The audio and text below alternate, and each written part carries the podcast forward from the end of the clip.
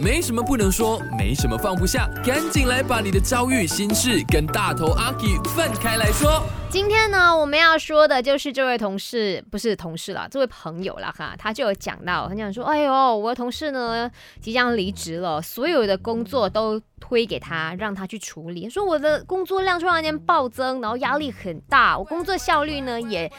突然间下降了非常多，他说我该怎么办才好呢？当然也引起了好多人直接来 DM 我说阿 K，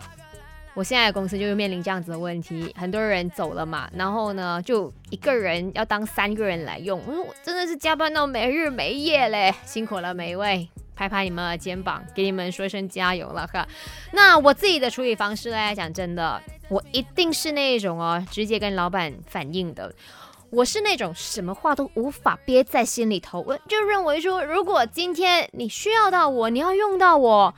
而且你还要 over 用我的话，我觉得就是无法，我没有办法写给你，我没有办法委屈自己去迎合去完成你 suppose 要请十个人去完成的工作量，你要告诉他说，我已经负荷不来了。我分分钟会离开，我现在很不满。你要想一个解决的方案，这时候你要把问题交给你的上司，你要给他知道说现在整个状况是多么的紧张，多么的需要人，不要让他就是觉得说，哎呀，没有关系啦，谁谁谁他还可以再顶着。然后呢，过了半年之后，哎呦，好了，我们现在是时候要请人了。No，